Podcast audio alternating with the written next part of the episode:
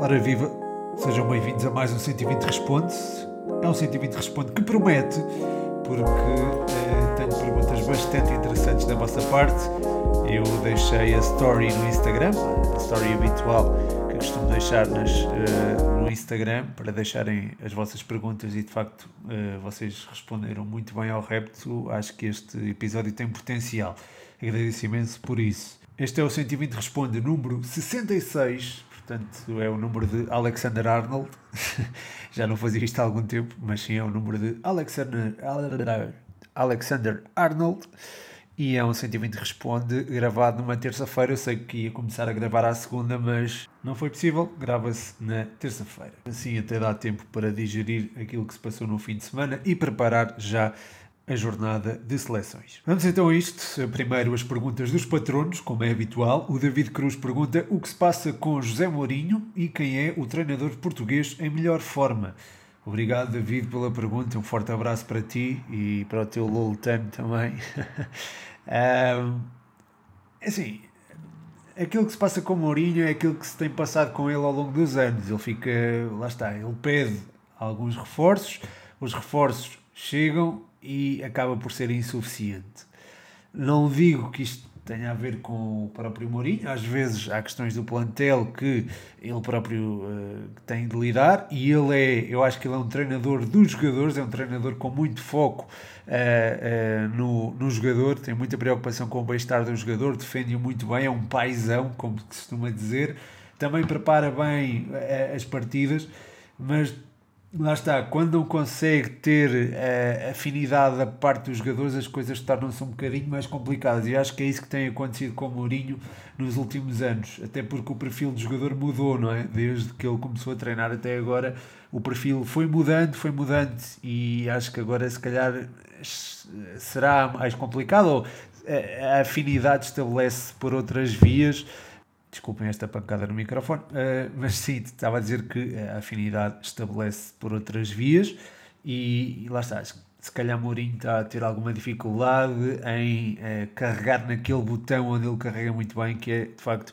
com o psicológico dos jogadores e também na relação que ele estabelece, a relação muito especial que ele estabelece com os jogadores. Uh, exemplo disso mesmo foi aquele abraço ao Zanetti, ao Zanetti, desculpem, ao Materazzi, depois da final das Champions, uh, ganha ao serviço do uh, Inter. Quanto ao treinador português em melhor forma, eu acho que Marco Silva está a fazer um bom trabalho no Fulham, por exemplo é um treinador a ter em conta. Também tenho que falar em Sérgio Conceição, Rubén Amorim, próprio Jorge Jesus, acho que acaba por ser. Uh, tenho que o mencionar, não é?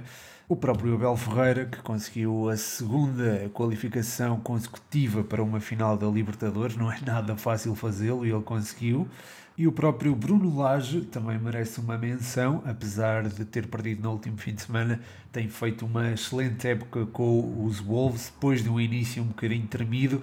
Eu lembro-me que até abordei esse assunto e estava com a sensação que a equipe eventualmente iria melhorar e felizmente para nós que somos portugueses e queremos também ver o sucesso das nossas equipas, felizmente eh, as coisas melhoraram de repente não me ocorre mais nenhum treinador português, posso estar a ter alguma falha grave, é possível que sim, mas estes são exemplos de alguns treinadores que, têm, que estão em melhor momento e, portanto, merecem a menção.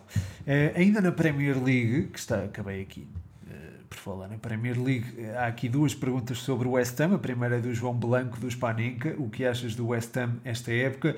E a outra é do Israel Kinsá. Ele pergunta: achas que o West Ham consegue continuar assim até ao fim e Kinsá ficar ali com uma vaga para a Champions? Muito obrigado, João, pelo apoio no, no Patreon. Muito obrigado, Israel, que, apesar de não ser patrono, também tem uh, sido um apoio importante para o projeto. Por acaso, eu vou-vos fazer uma confissão. Eu estava a ver o jogo, o, o West Ham Liverpool. Uh, estava a ver em simultâneo com o outro jogo, creio que era o Futebol Clube do Porto. E uh, estava a pensar, epá, isto era muito bom de falar no podcast. portanto, fiquei logo contente quando vi o João e o Israel a deixarem estas perguntas. Portanto, agradeço imenso que isso tenham feito, porque dá, dá aqui a oportunidade de falar um bocadinho sobre este West Ham David Moyes. está a fazer uma época fantástica, está a lidar lindamente com o facto de ter de jogar ao fim de semana e a meio da semana.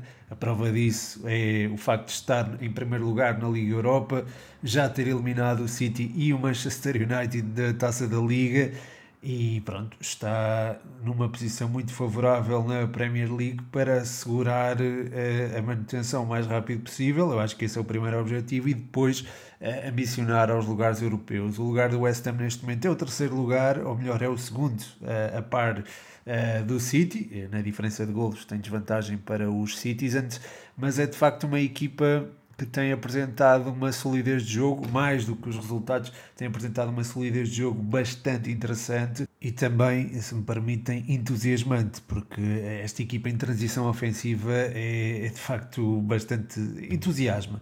Tem ali. Uh, Pablo Fornals a liderar esse contra-ataque, não é? as transições ofensivas, é uma espécie de maestro e é um jogador que, além de saber uh, conduzir esse, essas transições ofensivas, é um jogador que sabe ler muito bem o jogo e uh, dá-se muito bem também ao trabalho defensivo, ou seja, recupera bolas e inicia a transição. É um jogador que faz quase dois papéis num.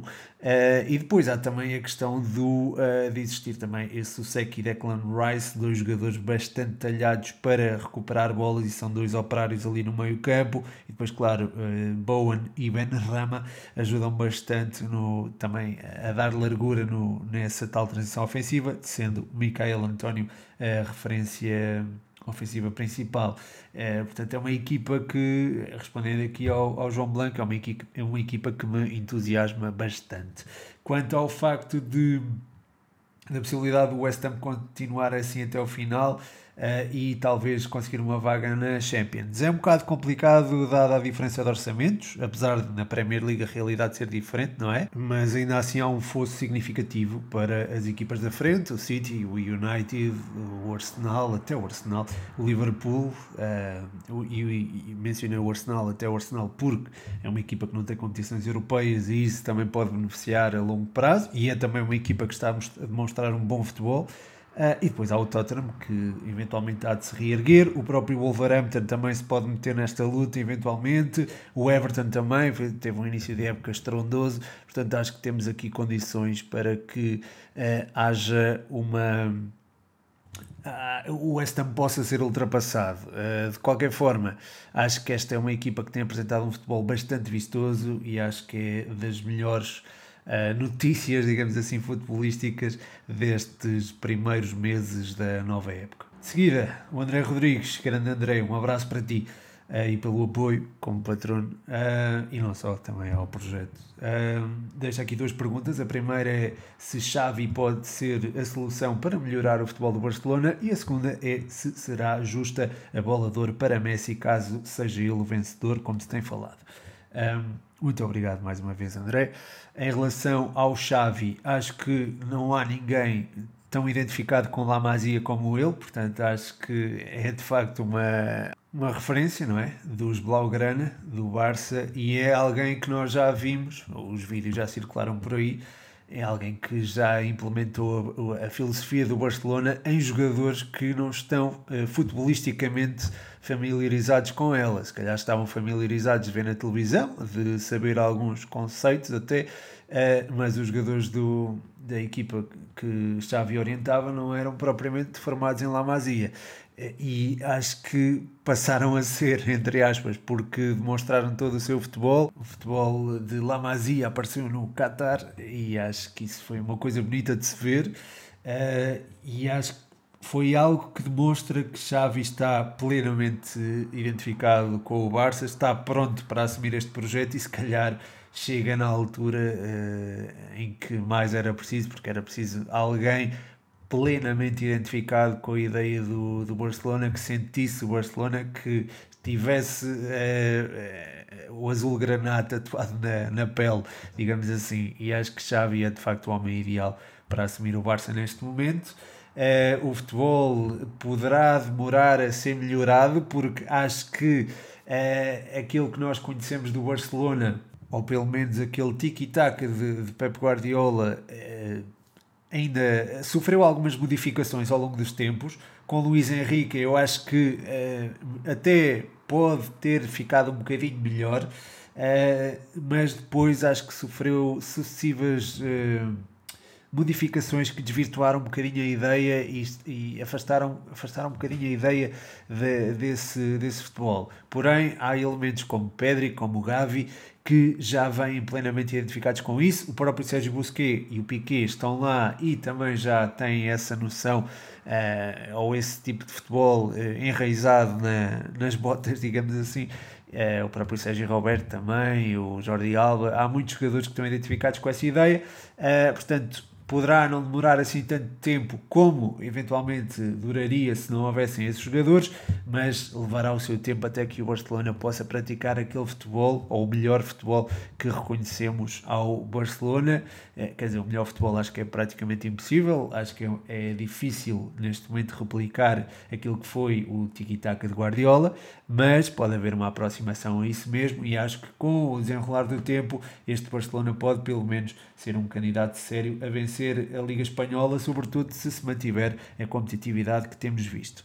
Quanto a Messi ganhar a bola de ouro, uh, lá está, ganhando a Copa América, eu acho que ele ficou mais próximo de vencer o prémio. Porém, é preciso também ter em conta que uh, o Barcelona não ganhou, por exemplo, a Liga Espanhola, uh, mesmo a nível de Liga dos Campeões, a prestação foi modesta.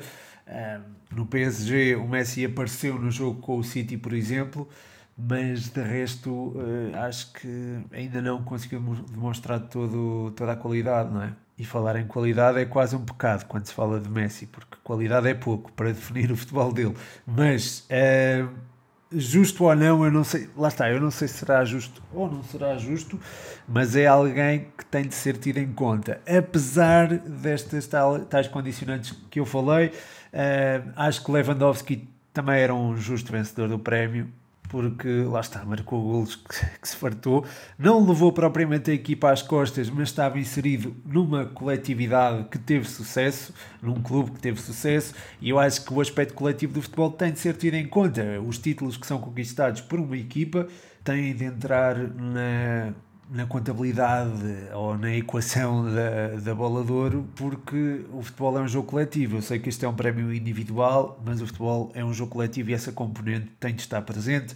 Portanto, eu acho que se calhar Lewandowski seria um justo vencedor. O mesmo se pode dizer talvez de Jorginho e de Kanté. Uh, também se pode dizer de Messi, claro, pela sua qualidade e pela conquista da Copa América.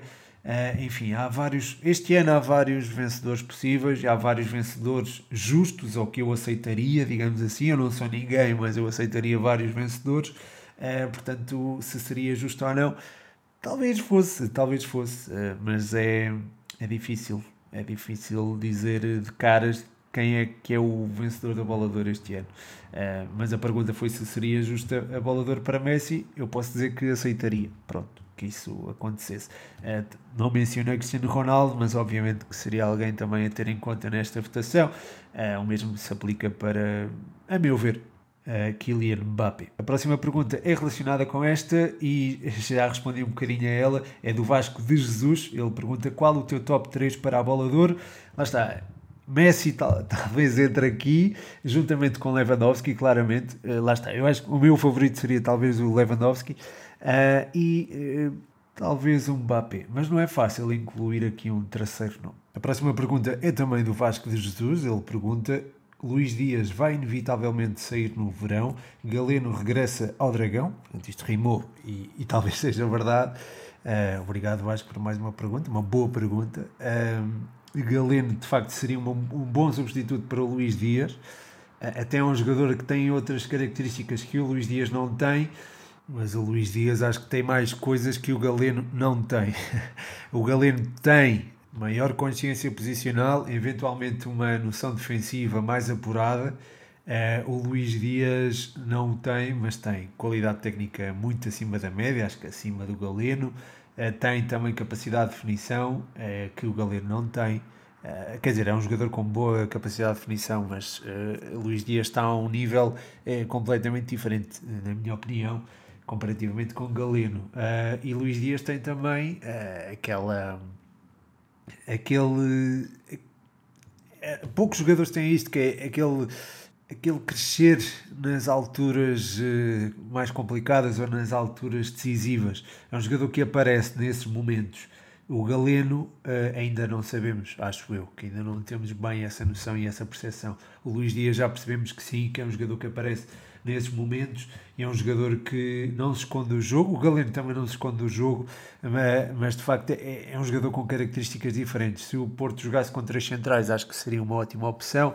Não jogando, também poderá ser uma boa opção na medida em que tem esse, esse tal trabalho posicional mais trabalhado comparativamente com o Luís Dias, mas não seria o jogador mais desequilibrador do Futebol Clube do Porto, sobretudo se os Dragões mantiverem Corona nas suas uh, fileiras qualquer forma, sim, acho que seria um bom substituto para Luís Dias. O Vasco de Jesus pergunta ainda se Solbakken, do Bodo Glimt, encaixaria no perfil de avançado para o sistema do Sporting. Outra boa pergunta, obrigado Vasco.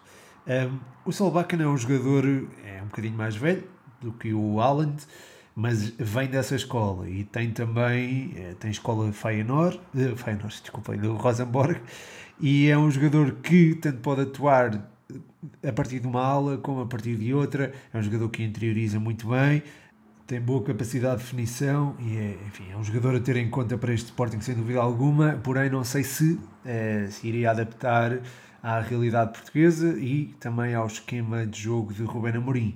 Mas é, é sem dúvida um reforço a ter em conta e é um jogador indispensável neste Bodo Glimt, que é uma equipa cada vez mais entusiasmante. Eh, mas sem dúvida que é uma boa pergunta e fizeste bem em trazer este nome para, para o podcast. Obrigado, Vasco. Uh, a seguir, Bruno Gabado pergunta: o Futebol Clube do Porto não tem nenhum médio defensivo puro ou de referência no 11? Quais os prós e contras disso? Muito obrigado, Bruno. Mais uma boa pergunta. Uh, um grande abraço para ti.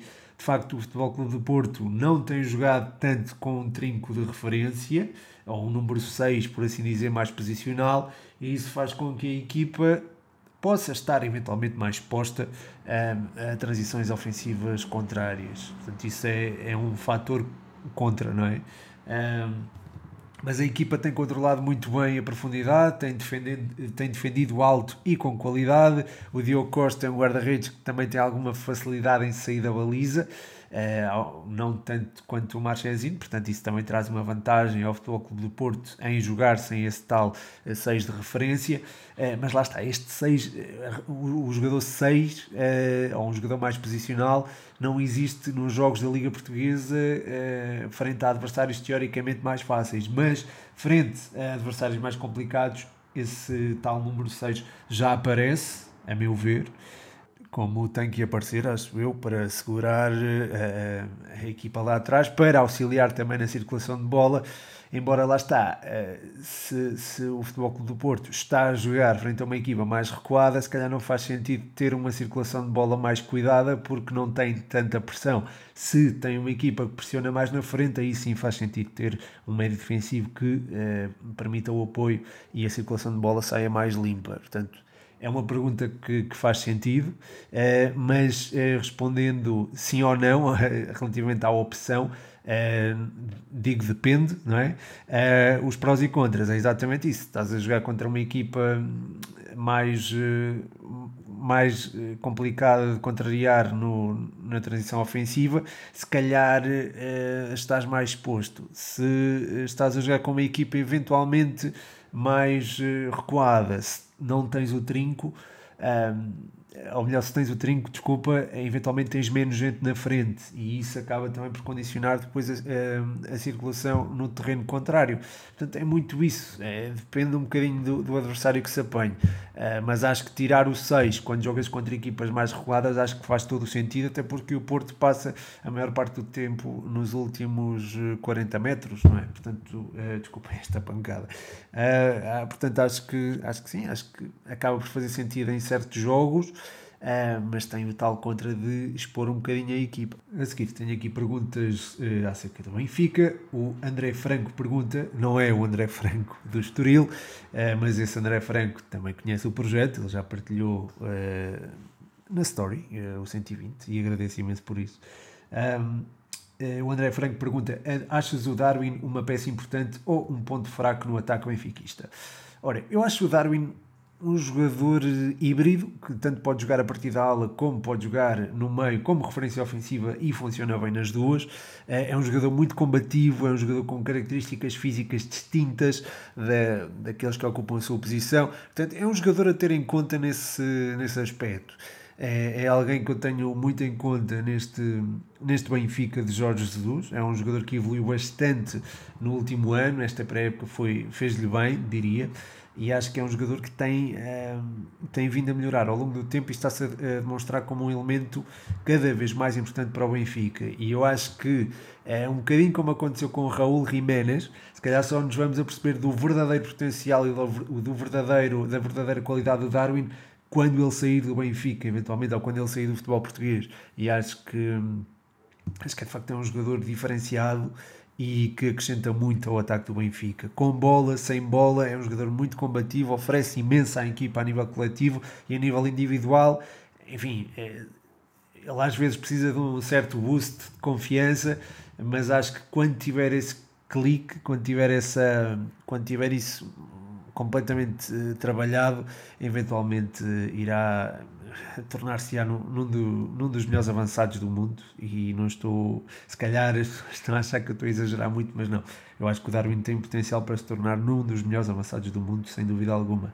Um, agora, quando é, quando é que isso vai acontecer? Não sei, pode ser daqui a 5 anos, 6, 7, mas eu acho que isso está, dadas as características dos jogadores e a forma diferenciada como atua, acho que é uma coisa que está traçada, digamos assim. A seguir, o Luís Santos pergunta: é desta que Cebolinha fará chorar ainda mais os adversários depois do jogo contra o Braga? Obrigado, Luís, pela pergunta e um abraço para ti. Um abraço também para o André.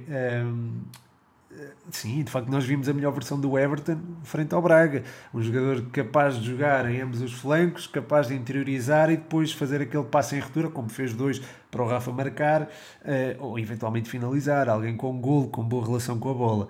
E lá está, começa tudo num lance, num, eventualmente num lance mais ou melhor conseguido e que lá está, torna o jogador mais confiante e depois ele começa a embalar. Eu acho que faltava isto ao Everton, alguma confiança, alguma dose de confiança para conseguir soltar todo o seu futebol. Ele se calhar tem estado um bocadinho amarrado às instruções específicas de Jorge Jesus, ah, porque de facto exige, o futebol europeu exige um rigor tático que não existe tanto ou está a existir cada vez mais, mas ainda não existe no Brasil, uh, ou no Campeonato Brasileiro em particular. No Brasil, na seleção, existe. Uh, mas lá está, é um jogador que tem essa. É que, lá está, teve essa condicionante e parece que agora está a conseguir aliar tal, essa tal evolução no plano tático à, à qualidade técnica. Pelo menos vimos isso contra o Braga. Veremos se isto tem continuidade ou não. Eu acredito que sim. Acredito que sim. Uh, Chumbinho pergunta: existiu conflito interno no Benfica ou são especulações da imprensa? Olha, é uma boa pergunta na medida em que eu não sei responder. Portanto, não sei o que é que se passou dentro do Benfica, mas aquilo que eu posso dizer é que às vezes há certas palavras e certas coisas que se dizem num campo de futebol que fora do campo de futebol jamais se diriam. Há muitas asneiras, há muita...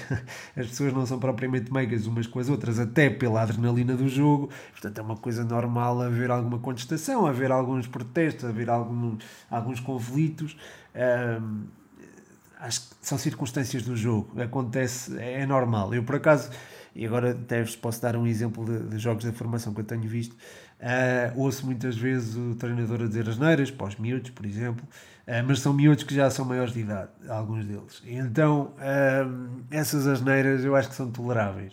Uh, vejo os pais a reprovar aquilo, ficam muito chateados pelo treinador dizer asneiras, mas é uma coisa normal, é uma coisa do futebol e acho que não é propriamente uma coisa má, porque é, é, acho que é mais grave fazer-se anti-jogo do que propriamente dizer-se asneiras. Sei lá, a adição desabafos, são circunstâncias da, do jogo e dizer uma asneira aqui ou ali não vai pronto, acho que não vai ofender alguém, e se ofender alguém é porque essa pessoa de facto é, é bastante sensível. Uh, portanto, enfim, um, eh, no que toca a pais, atenção, no que toca a pais é completamente diferente, porque está, está em causa os seus filhos, a sua educação, eu entendo que haja alguma, algum decoro, mas uh, lá está, também é preciso entender o que é o futebol, e o, o futebol é isto mesmo, é, um, é estar. Uh, a adrenalina do jogo exige de facto estes, estes desabafos, estas, uh, às vezes algumas asneiras, e é perfeitamente natural. Uh, mas bem, já estava aqui a divergir Um, quer dizer, não estava bem a divergir, mas pronto, uh, aquilo que eu quero dizer é, de facto, quem não está tão, tão contextualizado com aquilo que é o futebol, se calhar interpreta uh, algumas atitudes de alguns jogadores do Benfica para com Jorge Jesus como uh, desrespeituosas ou quer que seja. E estando o Benfica num ciclo mau, é normal que se ligue isso uh, à, pronto, aos resultados. Uh, portanto, pode haver algum exagero. Agora, se há conflitos ou não, isso, enfim, eles também podem existir e, e aquela contestação também pode ser reflexo disso mesmo. Agora, eu não sei se uma coisa está relacionada com a outra, é, porque lá está, por vezes há esta falta de, de, contexto para com, com aquilo que é o futebol e há também uma procura desenfreada por, eh, por algumas polémicas. E, quer dizer, não são todos os órgãos de comunicação social, são só alguns, vocês sabem quais, quais são esses órgãos de comunicação social. Um, se calhar não vale a pena ir muito além, além disto. Um, mas, de qualquer forma, atenção, relativamente a esse órgão de comunicação social, há coisas que são feitas lá que são de facto de qualidade um, no sentido em que servem o público, porque o público precisa e procura uma certa informação. E, portanto, fica aqui o sublinhado. Sem eu dizer qual é o órgão de comunicação social, digo que, de facto, essa procura por eh, polémicas não é propriamente benéfica, mas eh, que esse órgão de comunicação social faz um bom serviço noutras, noutras áreas e noutros, noutras áreas, e inclusive no futebol, eh, servindo o público aquilo que eh, ele precisa e quer. Uh, mas pronto, seguindo com o podcast, seguindo com as outras perguntas, o Leandro, 17 perguntas. Shevchenko pode fazer um trabalho parecido que fez na Ucrânia, mas agora no Génua. Muito obrigado, Leandro. Um forte abraço para ti. De facto, o, Génua uh, não, não atravessa um momento famoso. Houve a tal troca de treinador entre a Shevchenko. O contexto é muito diferente da seleção do, para, para o clube a seleção da Ucrânia era de facto uma seleção bem trabalhada ehm, para o lá está para o contexto de seleção. Agora num contexto de clube não sei até que ponto isso poderá acontecer. Eh, no Génua ele não terá propriamente a pré-época mas terá 15 dias para estar com a equipa para absorver eh, e tirar partido da, daquilo que é o contexto do clube e, e aquilo que são as ideias de jogo implementadas e enraizadas pelos seus jogadores. Portanto é, poderá eventualmente fazer uh, surgir já o seu efeito uh, no próximo jogo. Agora uh, é diferente o contexto de seleção e o contexto de, de clube, portanto não sei até que ponto uh, uh, Shevchenko poderá ter sucesso na Série A. Desejo que sim, porque é um jogador que eu, era um jogador que eu admirava imenso e como treinador também tem, tem muita valência. Vamos ver o que é que acontece. A seguir, o Mendes 19 pergunta: batalha interessante no meio-campo do derby de Milão entre Kessier e Brozovic. Concordas? Muito obrigado, Mendes, pela pergunta. Um abraço para ti. Concordo, de facto foi um bocado por aí que eh, houve momentos de agitação e houve momentos de maior eh, maior frieza, digamos assim. E de facto passa um bocadinho por eles os dois a estratégia de ambas as equipas. Porém, há que também ter em conta os seus apoios, digamos assim. No caso do Brozovic, é o Barella e o próprio Salhanoglu, dá algum apoio ao, ao meio-campo. E no caso do QSE é o Tonali, que também tem feito uma, uma ótima. está a fazer, diria até, a época de, de afirmação.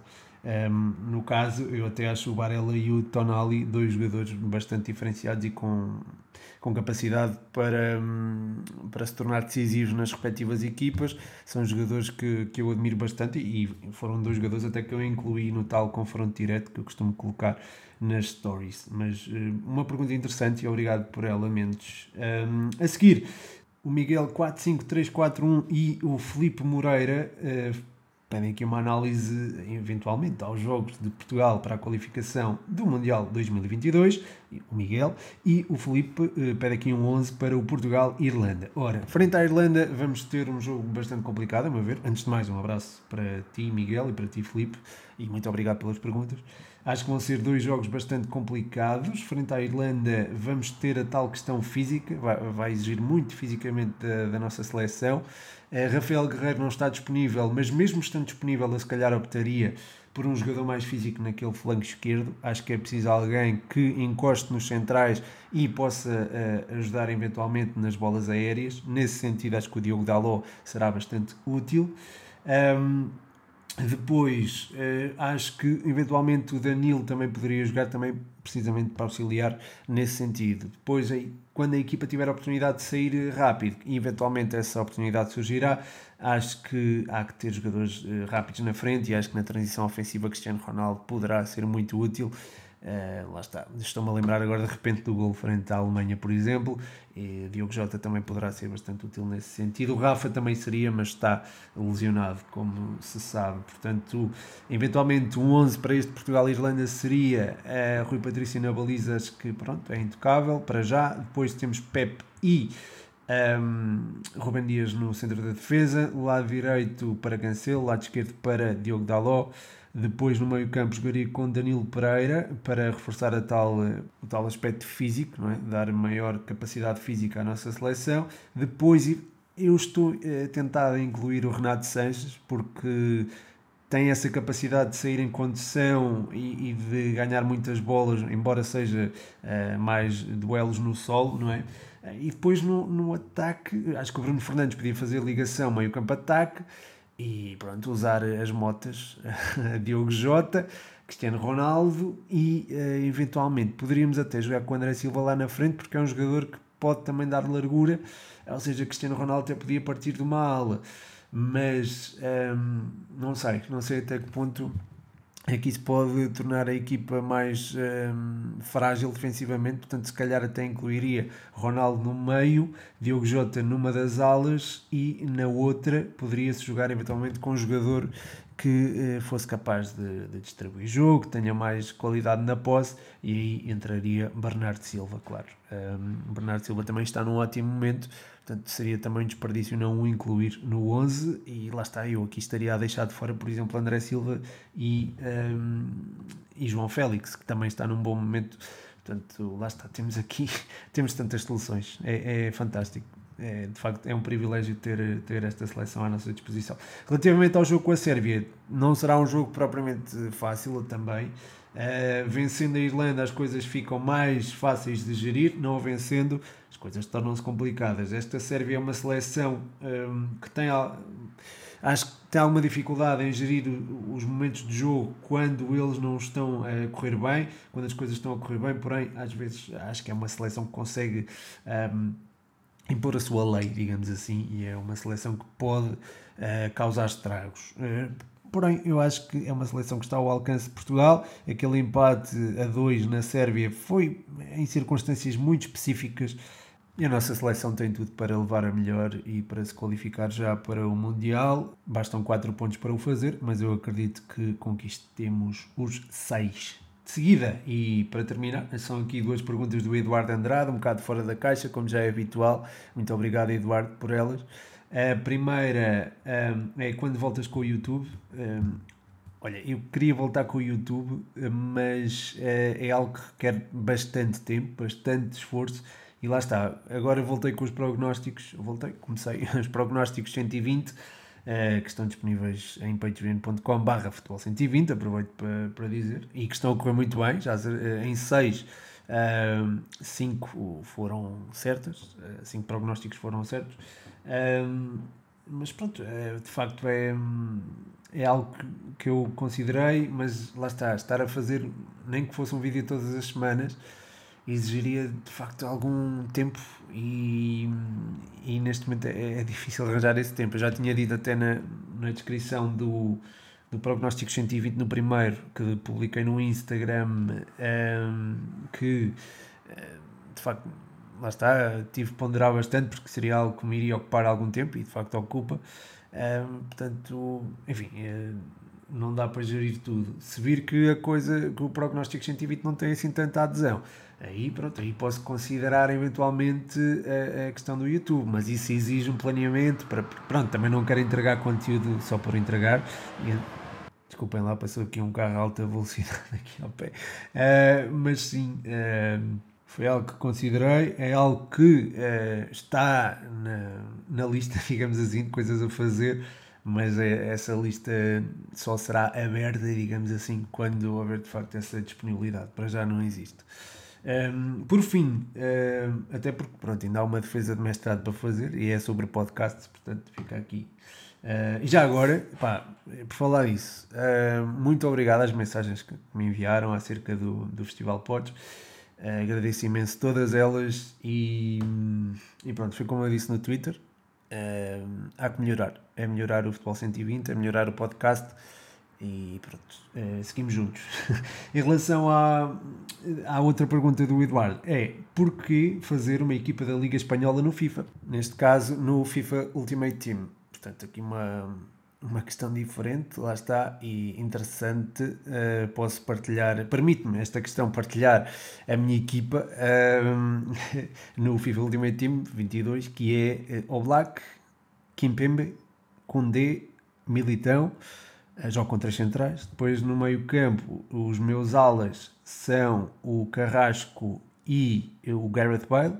No meio, jogo com o Llorente e o Parejo. Eh, mais adiantado, atrás dos dois pontas de lança, joga o Fekir e os pontas de lança são o Benzema e o Griezmann.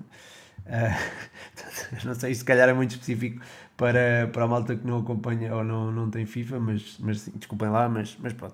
Um, mas há malta também que acompanha e certamente que perceberá um, aquilo que eu estou a dizer. Eu, eu, já agora aproveito para explicar para quem não está familiarizado: FIFA Ultimate Team uh, permite ter jogadores de várias equipas e várias ligas e vários, enfim, uh, várias nacionalidades e uh, estabelece uma química entre eles uh, baseado nisso mesmo, no clube, na nacionalidade e na, na liga onde jogam. Portanto, uh, esses três fatores têm que ser tidos em conta quando estamos a construir uma equipa. Eu escolhi a Liga Espanhola porque, para já, são os jogadores mais baratos, eu não jogo assim tanto e pronto, quando jogo. Um, ehm, tento ganhar o máximo de moedas para depois poder comprar jogadores. Uh, e depois, uh, lá está, eu acho que o Llorente é um ótimo jogador, é um jogador mesmo muito, muito bom ali no FIFA, uh, recupera muitas bolas e, e permite, um, enfim, permite, permite ter alguma segurança no meio campo e também alguma, algum atrevimento no ataque. Portanto, eu montei a equipa à volta dele, do Marcos Llorente, e de facto, pronto, já me tinha calhado o Griezmann logo no início, então decidi apostar aqui na Liga Espanhola fiz os, eh, os desafios de construção de plantel, que existe esta coisa de desafios de construção de plantel, que podemos ganhar jogadores eh, trocando algumas das cartas que nos calham no, no FIFA. Uh, incluiu, uh, fiz do Parejo e do Fekir, e acho que são dois jogadores bastante, bastante bons.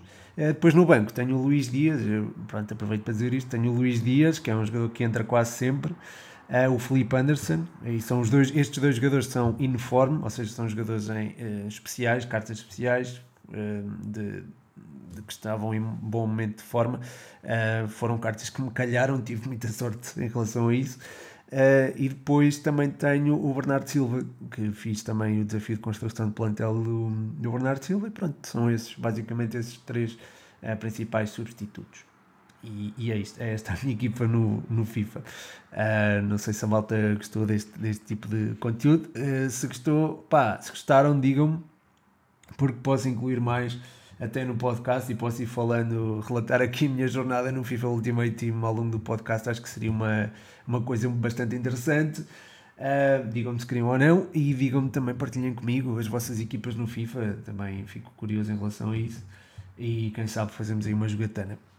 E pronto, acho que é tudo por hoje. Muito obrigado a todos pelas perguntas, muito obrigado a todos pelo apoio, forte apoio que tenho recebido. Muito obrigado por isso.